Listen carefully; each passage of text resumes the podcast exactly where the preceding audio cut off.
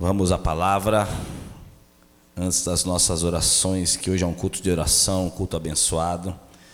E Deus tem grandes coisas para a sua vida nessa noite. Amém? Eu queria que você abrisse a Bíblia no livro de Neemias. Neemias, no capítulo 5. Neemias, no capítulo 5. Para você que está nas redes sociais, nós somos a Igreja Cristo é a Resposta da cidade de Santos. Que você esteja acompanhando com a gente. Neemias, no capítulo 6, 6, desculpa, capítulo 6, no versículo 3, diz assim: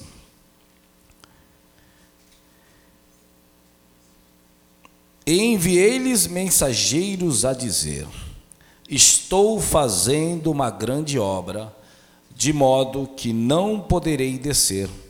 Por que eu cessaria esta obra enquanto eu a deixasse e for ter convosco? Vamos orar. Pai amado, Pai querido, louvado seja o teu nome, Pai. Glórias sejam dadas a ti, Pai. Oh Deus, como é bom estar na tua casa, como é bom te adorar, te louvar, te exaltar e nós queremos escutar a tua voz, Pai. Perdoai os nossos pecados, perdoai aquilo que a gente faz que não te agrada, Pai, porque somos falhos, somos pecadores e nós precisamos de Ti, Pai. Por isso nós queremos te pedir, clamar que o Senhor esteja falando aos nossos corações, em nome de Jesus, Pai. Nós precisamos, nós dependemos de Ti, em nome de Jesus. Amém. Repetindo o versículo: Estou fazendo uma grande obra de modo que eu não poderei descer. Por que eu cessaria esta obra enquanto eu a deixasse e fosse ter convosco?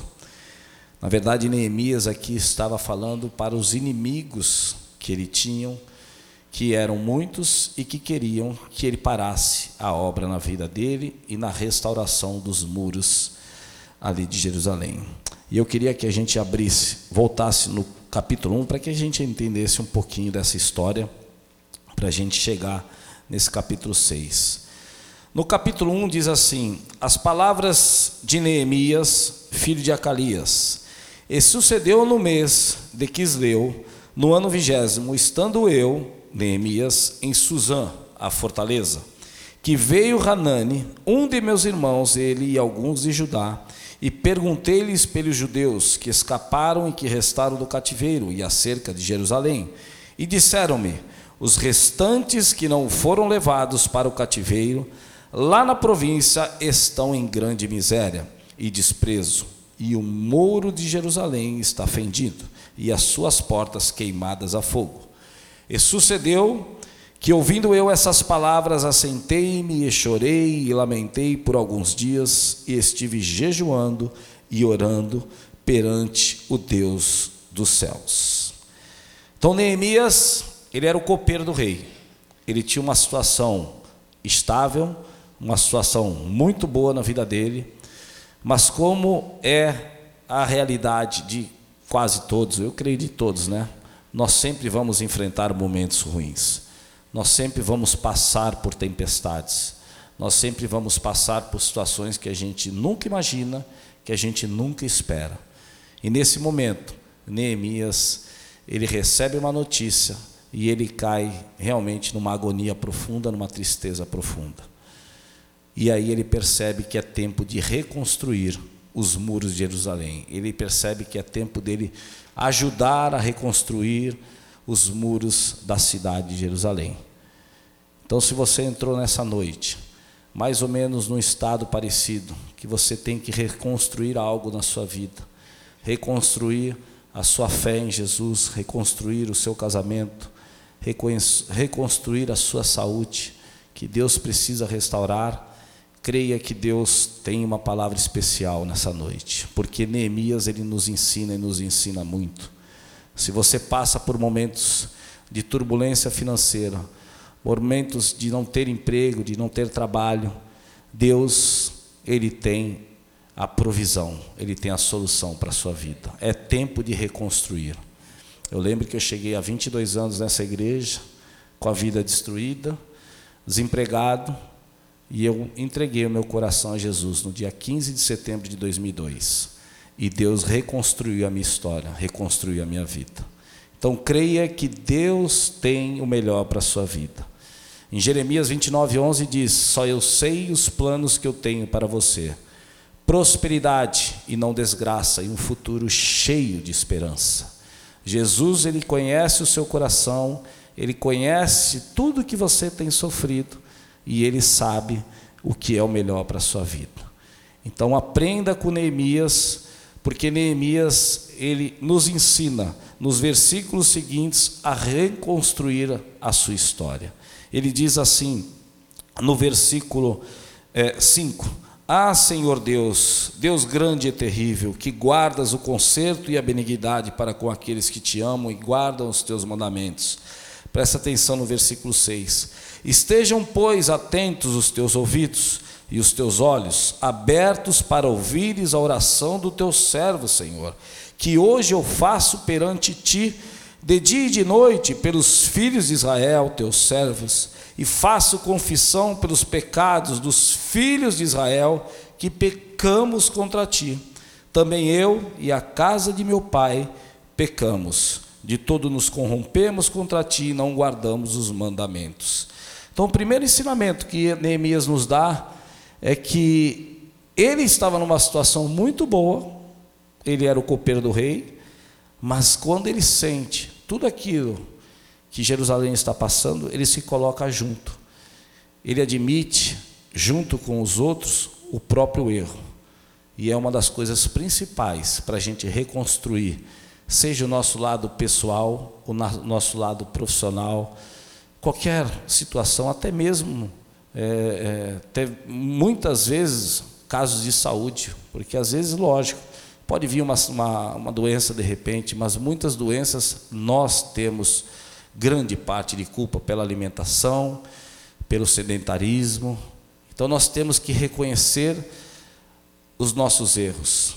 Na vida profissional, muitas vezes se culpam o chefe, o outro que fez alguma trairagem com a gente, mas nós temos que reconhecer os nossos erros.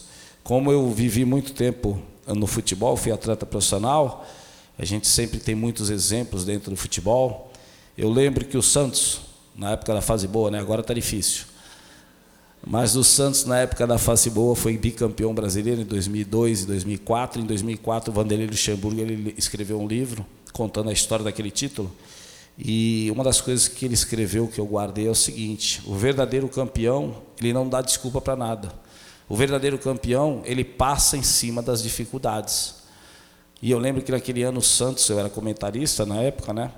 E o Santos ele foi muito roubado. Nossa, tinha gols que os caras anulavam do David, do Robinho, que era dois metros legais, os caras davam impedimento.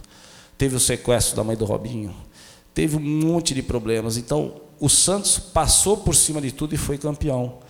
E ele colocou esse detalhe, que é uma grande verdade para a nossa vida. Quando você quer vencer, você não dá desculpas. Você assume o que você faz de errado. Existem muitos casamentos que estão destruídos e que o esposo quer colocar a culpa na esposa, a esposa no esposo. Não, assume os seus erros. Nós temos que assumir aquilo que a gente faz de errado, que a gente precisa melhorar que a gente precisa melhorar, ser transformado, como diz em Romano, Romanos capítulo 12, versículo 2: Transformai a vossa mente para que você possa experimentar a boa, perfeita e agradável vontade de Deus para a sua vida. Olha o que Deus fala, Ele tem a boa, perfeita e agradável vontade para a sua vida, Ele tem isso, mas nós temos que ser transformados nós temos que mudar o nosso jeito de agir, mudar o nosso temperamento, mudar a nossa visão, mudar o nosso jeito de falar. São situações simples, mas que Deus ele aguarda a nossa mudança para poder liberar a bênção. E Neemias ele nos dá esse exemplo exatamente quando ele ora a Deus e ele coloca o povo, mas ele coloca eu, quando ele, recoloca, ele fala aqui, ó, é, pelos pecados dos filhos de Israel, que pecamos contra ti, também eu e a casa de meu pai pecamos. Ou seja, Ele se coloca como um dos responsáveis por tudo aquilo que estava acontecendo. Então, esse é o primeiro passo para que nós possamos reconstruir a nossa história, reconstruir aquilo que a gente deseja para um futuro melhor. Porque esse futuro melhor, Deus tem guardado. Você pode ter certeza disso. É promessa do Senhor. As promessas do Senhor se cumprem.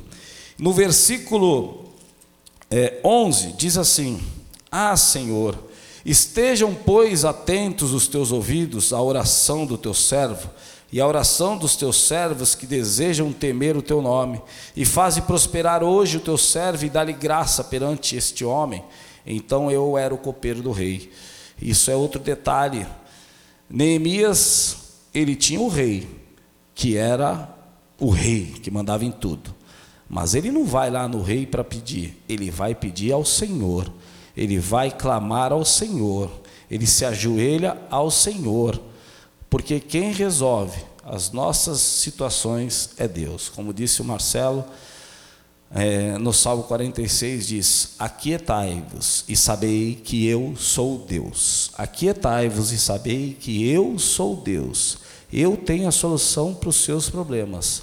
E Neemias ele vai direto orar a quem resolve. Então, quando você tem problemas, vá ao Senhor, ajoelhe-se, clame, clame. Isso é uma das coisas que eu aprendi com a, a pastora Eliana, a tia Eliana, nossa querida tia Eliana, né? É, ela já me falou isso há muitos anos atrás, e para mim e para a Juliana. Tem muitas vezes as pessoas têm algum problema ou estão precisando de alguma coisa e elas querem ficar pedindo, querem ficar. Não, pede a Deus, porque Deus toca no coração daquele servo, daquela serva e ele vai te abençoar. E a gente vê isso na vida de Neemias. Olha o que acontece aqui no capítulo 2. Diz assim: Deixa eu pegar uma aguinha, tem água para mim aqui, o Marcelo deixou. Capítulo 2 diz assim: Sucedeu, pois, no mês de Nissan, no ano vigésimo do rei Artaxerxes, que estava posto vinho diante dele, e eu tomei o vinho dele e dei ao rei. O versículo 2 diz: E o rei me disse: Por que estás triste? O teu rosto, pois, não estás doente? Não é isso sinal de tristeza de coração? Então teme muito, em grande maneira. E disse ao rei: Viva o rei para sempre. Como não estaria triste meu rosto, estando a cidade, o lugar dos sepulcros de meus pais, assolada, e tendo sido consumidas e as suas portas a fogo? E o rei me disse: Que que você me pedes agora? O que você precisa? Veja bem, Neemias ele vai ali, mas ele não vai pedir, ele orou para Deus. Deus tocou no coração do rei e de repente o rei fala para ele: O que você precisa? Então, em tempo de reconstruir a sua vida, reconstruir a sua história, aprenda a pedir sempre ao Senhor. Porque no livro de Deuteronômio, capítulo 22, versículo 2, existe uma promessa: Se tu ouvir a minha voz, obedecer aos meus mandamentos, as minhas bênçãos te alcançarão. Quem manda a bênção para você é Deus. Quem manda a bênção é o Senhor. Você clama porque Ele manda. Você serve a Deus porque Ele manda a bênção. Você vem à igreja, você lê a Bíblia, você participa das coisas de Deus que Ele vai te abençoar. Há 22 anos eu tomei a decisão de aceitar a Jesus. E esse versículo de Deuteronômio 22, 28, 2 é real na minha vida. Tudo que eu conquistei, as bênçãos do Senhor me alcançaram. Então creia nisso, aprenda com Neemias. Em seguida, ele diz assim: quando ele fala assim, o rei fala para ele: O que, que você precisa? Olha o que Neemias, Neemias cita. Ele diz assim no versículo, é, versículo 7. Vamos adiantar aqui. Disse mais ao rei: Se ao rei parece bem, Deem-me cartas para os governadores da além do rio, para que me deem passagem até que chegue a Judá, como também uma carta para Asaf, guarda do jardim do rei, para que me dê madeira para cobrir as portas do passo da casa, e para o muro da cidade, e para a casa em que houver de, rei, de entrar. E o rei me deu, segundo a boa mão de Deus sobre mim. Eu escutei esse texto há muito tempo, através do pastor Natalino, um ensinamento que ele deu, eu nunca mais esqueci. Que é o seguinte: tenha tudo planejado. Tenha tudo planejado, porque a bênção vem quando você menos espera. E quando menos espera, o rei vai falar para você o que você precisa. E se você falar, não sei, você perdeu a bênção. Não perca tempo, planeje. Planeje a sua vida, planeje o seu futuro, os teus sonhos. Sonha, porque sonhar é maravilhoso.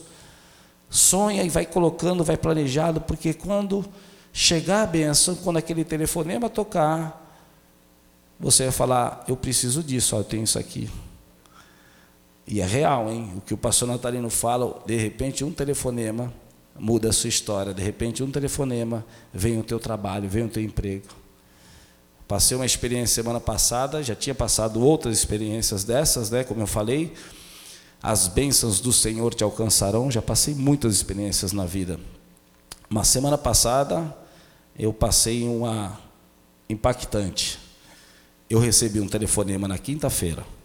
E ultimamente eu não tenho atendido muitos telefones, não. Porque os telefones é só conta para pagar, né? É claro daqui, é, é não sei o que dali, dali. Então a gente fica meio. Aí eu vi o número ali e falei, meu, de novo. Mas eu atendi. E de repente outro cara da linha é, falou para mim: Rapaz, nós estamos precisando de um treinador de futsal. Você quer? Eu tenho uma escola de futsal há 17 anos, mas é de criança. Mas a minha vida sempre foi no futebol de campo. Eu joguei futebol de campo a minha vida toda, profissional. Fui treinador. Eu sempre quis ser treinador, treinador de futebol. Trabalhei no Santos, a Português Santista. Mas agora estava só com a minha escola de futsal. E o cara me ligou. Eu, de cara no meu coração, já falei: não quero, isso não é minha praia. Ainda mais para um time adulto. Mas eu dei atenção a ele, sim, mas para que, que é? Daí ele começou a explicar: vai ter um campeonato adulto, assim, assim, de uma empresa aqui de Santos. Eu falei, tá, é, e quando que é? Daí, dia 6, eu nem lembrava, isso foi quinta-feira, e foi ontem que começavam os treinos. Mas eu estava achando que era duas semanas, eu não estava muito preocupado. Porém, quando ele falou, você pode mandar uma proposta? Porque nós estamos precisando de urgência. Você manda hoje? Isso era quinta-feira. Falei, mando, pode deixar. Só que eu, em vez de mandar uma proposta simples, como Neemias, que eu aprendi com o pastor Natalino, eu já tenho umas coisinhas preparadas em casa, uns currículos, uns projetos. E eu falei, vou mandar, falei para a Juliana e para o meu filho. Meu filho estava em casa. Falei, vou mandar uma proposta bonita. Em vez de mandar só o, o valor, eu vou, vou, vou embelezar. E eu já tinha preparado. Deus é bom. Por isso que a Bíblia é tremenda na nossa vida. E aí fiz um projeto bem legal e mandei. Só que eu mandei, gente, uma proposta que era muito alta. Eu falei, ele não vai aceitar, eu também não estou muito interessado. O meu filho estava em casa, meu filho tem 23 anos. Ele falou, pai, você está louco? Isso é muito. Pede tanto. Eu falei, pô, e o que tu está falando também é loucura. Eu falei, não, vou colocar, se for de Deus. E eu mandei. E não passou 10, 15 minutos, o cara respondeu: está tudo certo, a gente aceita. Então, gente, a Bíblia, o que a gente aprende nos cultos. Veja bem, eu recebi um telefonema, o pastor cansa de falar, um telefonema vai abrir as portas para você. Entendeu? Você deixar preparado, isso aqui eu já tinha aprendido há muito tempo com o pastor, deixa preparado, porque de repente alguém vai te procurar e você tem que estar preparado. Então Neemias ele nos ensina esses detalhes. E daqui para frente, você vai ver que Neemias ele vai para a batalha, ele vai para reconstruir os muros da cidade, e aí começam as lutas. Como você que é novo convertido, os que são mais antigos na fé, a luta nunca para, os inimigos sempre se levantam. No versículo 19 do capítulo 2 diz assim: quando Neemias já está lá em Jerusalém, começam as lutas. No versículo 19 diz assim: O que ouvindo Sambalate, o Oronita e Tobias, o servo Amonita, e Gesem, o Arábio, zombaram de nós e desprezaram-nos e disseram: Que é isso que fazeis? Quereis rebelar-vos contra o rei? Então lhe respondi e disse: O Deus dos céus é que nos fará prosperar.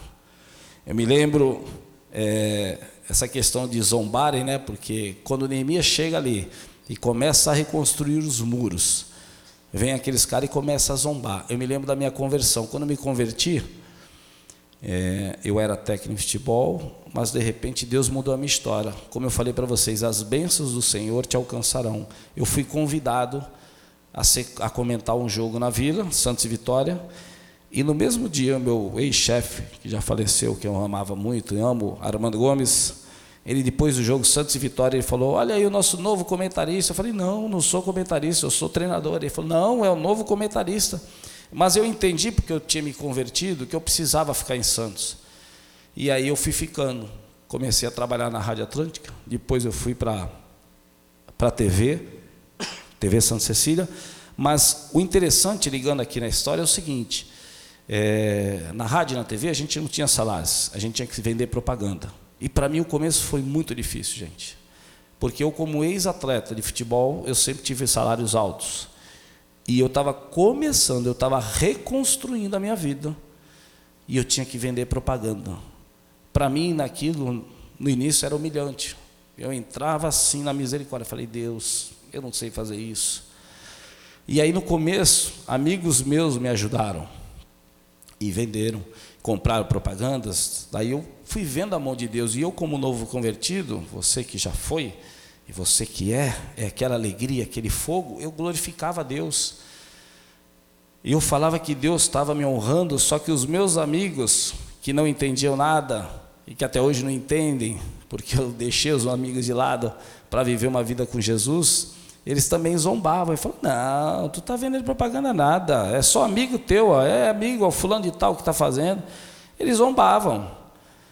Só que eu estava firme com Jesus. E Deus é tremendo. Deus é tremendo porque o que diz aqui no versículo 20: Então lhe respondi: O Deus do céu é que nos farás prosperar. Porque não deu dois meses, gente. Os meus amigos que estavam fazendo a propaganda e fizeram para ajudar, eu sei que ajudavam, eram amigos, mas eles não continuaram. E aí eu só comecei a ter propaganda de quem eu nunca vi na vida, de quem eu nunca conheci. Ou seja, era Deus fazendo a obra. Era Deus fazendo a obra. Porque quando você decide reconstruir a sua vida em Jesus, muitos inimigos vão se levantar, mas fique firme, não abra mão. Continue, porque Deus tem um futuro maravilhoso para você. Deus vai fazer você prosperar. Não abra mão disso. São 22 anos andando com Jesus.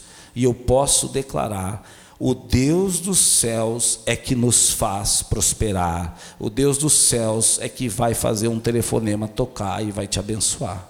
Não abra mão disso. E você vê que a, a importância de Neemias como exemplo para a gente, ele vem no, no capítulo 3, quando diz assim: E levantou-se Eliasabe, o sumo sacerdote, com seus irmãos, os sacerdotes, e edificaram a porta do gado a qual consagraram. Em seguida, a gente vai ver nos versículos que, que diz o seguinte, é, versículo 4: E ao seu lado reparou Meremote, filho de Urias, filho de Coás. E ao seu lado reparou Mesulão, filho de Berequias, filho de Mesesabel. Se você ler os versículos seguintes, gente, você vai sempre ver que os filhos, e eles citam os filhos, que eles estavam juntos, ou seja, a tua vida com Jesus vai ser inspiradora para que os teus filhos se tornem amanhã um cristão convicto. A tua fé vai ser exemplo. De repente, teu filho não está na igreja hoje, tua filha não está na igreja, mas creia que eles estão te observando. Creiam que eles estão vendo os milagres e eles estão vendo a história que Deus está reconstruindo na sua vida. Então, fique firme, porque a tua salvação não é apenas por você, é para a sua família Olha aqui, ó, ainda continuando nessa questão é, dos inimigos, com Sambalate zombando, olha o versículo 14 do capítulo 4, o que, que Neemias diz, porque ali eles estavam novamente sendo enfrentados por Sambalate e todos aqueles inimigos, e no capítulo, no versículo 14 do capítulo 4, Neemias diz assim, e olhei, e levantei-me e disse aos nobres e aos magistrados e ao resto do povo: Não os temais, lembrai-vos do Senhor, grande e terrível, e pelejai pelos vossos irmãos, pelos vossos filhos, pelas vossas mulheres e pelas vossas casas. A tua salvação vai levar a tua família. Creia no Senhor Jesus e será salvo tu e a tua casa. Creia nisso. Você é inspiração para o teu filho, para a tua filha, para o teu sobrinho, para a tua sobrinha. Fique firme, não abra mão de andar com Jesus. E voltando lá no capítulo que nós iniciamos, para a gente já encerrar, é, no capítulo 6, diz assim, versículo 1: Sucedeu mais que ouvindo Sambalate, Tobias, Gesem, o Arábio e o resto dos nossos inimigos que eu tinha edificado o muro, quer dizer, ele já tinha construído o muro inteiro. Porém, diz assim: e que nele já não havia brecha alguma, ainda que até esse tempo não tinha posto as portas nos portais, ou seja, ele tinha levantado o muro, mas as portas ainda não estavam lá. O inimigo não desiste da gente, em todo o tempo. Em todo o tempo, eu tenho 22 anos de evangelho, e até hoje, ele vem com tentações. E ele vem com tentações aonde você ama, aonde você adora. Por isso que a gente tem que estar firme, lendo a Bíblia, orando, vindo à igreja. São três coisas que a gente aprende no dia que a gente vem aqui na frente. Eu aprendi isso e nunca esqueci. Leia a Bíblia, ore e venha à igreja. A Bíblia diz: a fé vem por ouvir a palavra de Deus. Por isso que eu tenho que vir para a igreja. Os meus amigos no mundo não entendiam, quando eu me converti, eu vinha para a igreja terça, quinta, sábado, domingo, porque a fé vem por ouvir a palavra de Deus. Se você não escutar, você não vai, você vai ter uma fé forte. E aqui, no caso, o que acontece? Versículo 2: Sambalate e Gesem enviaram a dizer, ou seja, Sambalate mandou uma proposta para Neemias, tá? Vem e vamos congregar-nos juntos nas aldeias, no vale de Ono Porém, eles estavam tentando em fazer mal. Por isso que Neemias responde: Eu vou descer aí para falar com vocês. Eu estou fazendo uma grande obra, de modo que eu não vou descer, eu não vou parar o que Deus colocou na minha vida para voltar ao passado. Eu não vou parar o que Deus tem feito na minha vida, que tem reconstruído, que tem aberto portas para voltar a viver com amigos que não me levaram a nada amigos que eu amo, ainda amo e até oro para que se convertam, mas que hoje já não dá mais para conviver junto, porque o que eu tenho é uma nova vida, o que eu tenho é uma obra que o Senhor colocou nas minhas mãos, é o que Neemias está falando, e é por isso que eu falo: o inimigo, ele é sujo, ele vem com tentação, você acha que não, não tem nada a ver, eu vou só ali, e quando você vai ali, você se envolveu, você perdeu o foco, perdeu o foco. Você sabe que perder o foco atrapalha tantas coisas da nossa vida? Atrapalha, atrapalha a gente profissionalmente, atrapalha a gente no dia a dia.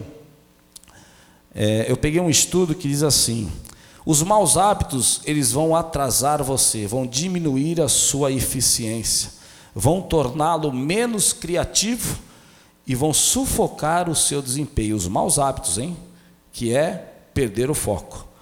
Tá? Uma pesquisa, um estudo da Universidade de Minnesota descobriu que as pessoas que exercem um alto grau de autocontrole tendem a ser mais felizes do que aqueles que não fazem. E aí cita alguns, algumas coisinhas pequenas que a gente tem no nosso exemplo de vida. Vou dar alguns aqui. Navegar impulsivamente na internet. Diz aqui: bastam 15 minutos consecutivos de foco antes de você poder exercer plenamente uma tarefa. Ou seja, quando você está fazendo alguma coisa, se você fizer aquilo em 15 minutos seguido, você vai entrar num estado de fluxo, que é no melhor. Você vai fazer aquilo da melhor forma possível. Então, uma vez que você fizer isso, você entra nesse estado de fluxo, que é um estado de euforia, você vai render mais. Porém, as pessoas nesse estado de, de, de, de, fluxo, elas são cinco vezes mais produtivas. Você já percebeu e você pode ver na sua vida que se você está fazendo, se você não se distrai, você vai produzir mais e você vai falar e de repente você acaba tudo e você fala: Nossa, hoje eu trabalhei. Hein? Até uma limpeza de casa. Hoje eu vou fazer a limpeza. Fez, fez, limpou o quarto todo, tirou aquelas coisas velhas para dar, para presentear. Você vai ver, nossa, você fica satisfeito.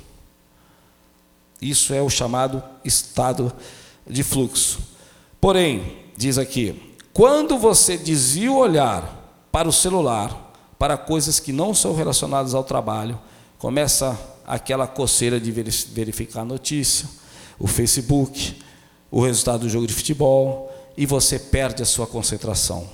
Isso significa que você deve ter 15 minutos de foco contínuo, porque se você se distrair, você perde isso e você cai de rendimento. Ou seja, perder o foco. Não perca o foco. Amém?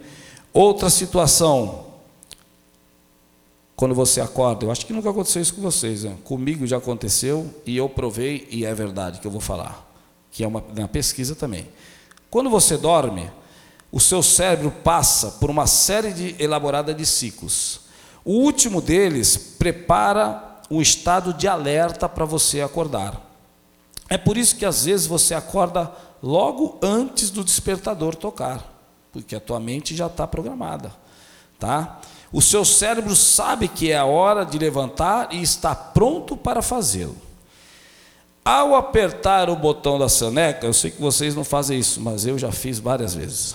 Ao apertar o botão da soneca e voltar a dormir, você perde esse estado de alerta e acorda mais tarde, cansado e grogue. Percebe isso? Se você um dia provar isso, você vai ver. Eu já provei e é verdade. O pior de tudo é que esse cansaço pode durar horas. Portanto, não importa o quão cansado você pensa que está, quando o despertador toca, se esforce e saia da cama, se você quer ter uma manhã produtiva. Isso é estudo. E esse estudo eu já provei na minha vida, é verdade. Quando eu toco a soneca, vai dormir mais um pouquinho. Quando você acorda, você passa uma manhã mais cansada. E esse estudo, ele está na Bíblia. Abre no livro de Provérbios, capítulo 24. Diz assim: Provérbios 24 diz assim: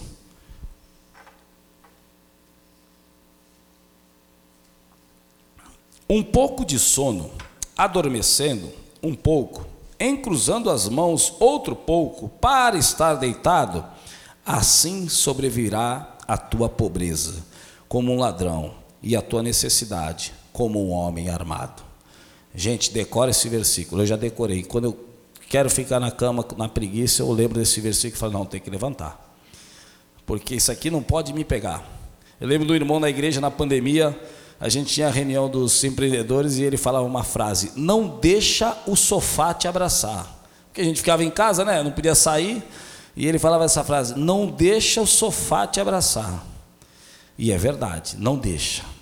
Ah, mas eu estou desempregado, eu não tenho o que fazer, meu querido. Acorda cedo, vai andar na praia, porque andando na praia tu começa a falar com Deus e começa a vir a ideia, Deus começa a te dar visão, te dar trabalho, mas não deixe o sofá te pegar, não deixe o sono te pegar.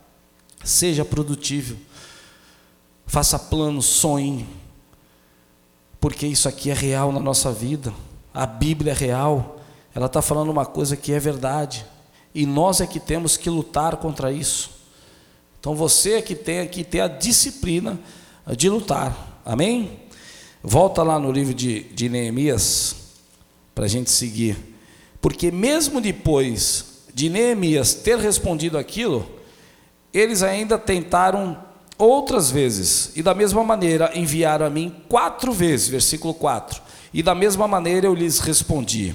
Então Sabalate, da mesma maneira, pela quinta vez, me enviou o seu moço com uma carta aberta na sua mão, na qual estava escrito: Entre gente se ouviu, e Gesem diz que tu e os judeus, judeus intentais revoltar-vos pelo que edificais o muro. Ou seja, eles não paravam, o inimigo nunca para. Por isso que é importante você estar olhando para Jesus, autor e consumador da nossa fé. Olhe para Jesus. Diz assim, eu gosto muito desse texto, é, que está em Hebreus. Se você quiser abrir, você abre, senão eu vou ler aqui para você. No Hebreus, no capítulo 12, diz assim: Isso aqui foi uma palavra da tia Eliana também, logo no começo da minha conversão, que eu nunca mais esqueci. Portanto, nós também, pois, Hebreus 12, versículo 1. Portanto, nós também, pois, que estamos rodeados de uma tão grande nuvem de testemunhas, deixemos todo embaraço e o pecado que tão de perto nos rodeia e corramos com paciência a carreira que nos está proposta, olhando para Jesus, autor e consumador da nossa fé. Ou seja, existe uma nuvem, existem fatos, existem inimigos na nossa vida que querem nos parar, mas deixe o embaraço de lado, segue olhando para Jesus, não olhe para as pessoas, não olhe para as pessoas que erram, porque todos nós erramos. Dentro da igreja tem pessoas que erram porque nós somos falhos. Olha para Jesus, autor e consumador da nossa fé. E eu vou encerrar baseado naquele versículo de Neemias que ele fala: Eu estou fazendo uma grande, grande obra, de modo que eu não poderei descer, ou seja, não vou parar a minha vida, estou reconstruindo para voltar ao passado, para voltar atrás. Eu vou continuar seguindo e o apóstolo Paulo, aí eu queria que vocês abrissem no livro de Filipenses para a gente encerrar. Filipenses, capítulo 1, ele fala sobre isso.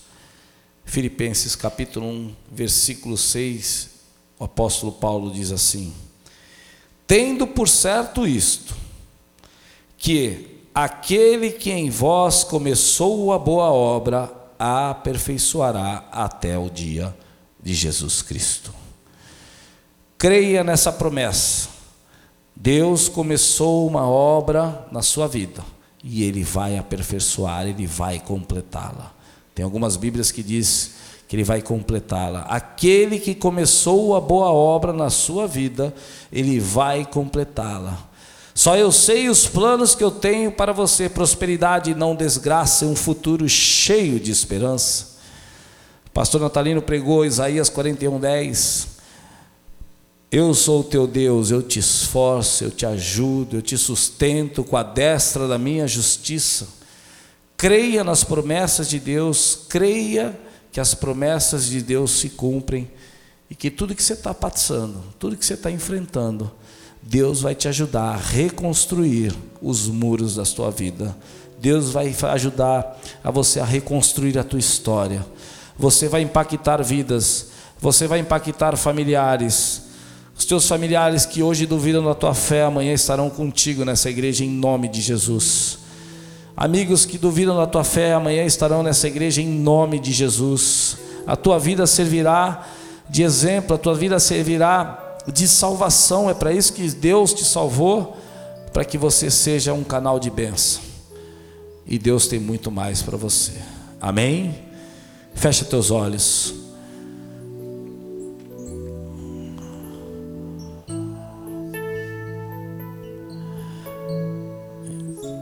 Enquanto a gente escuta esse louvor, eu queria que você se colocasse de pé, se Deus falou contigo, para que a gente possa orar. Se em algum momento Deus falou ao seu coração, se é um tempo de reconstruir, de reconstrução na sua vida familiar, no seu casamento, na sua vida profissional, na sua vida pessoal, coloca-se diante do Senhor.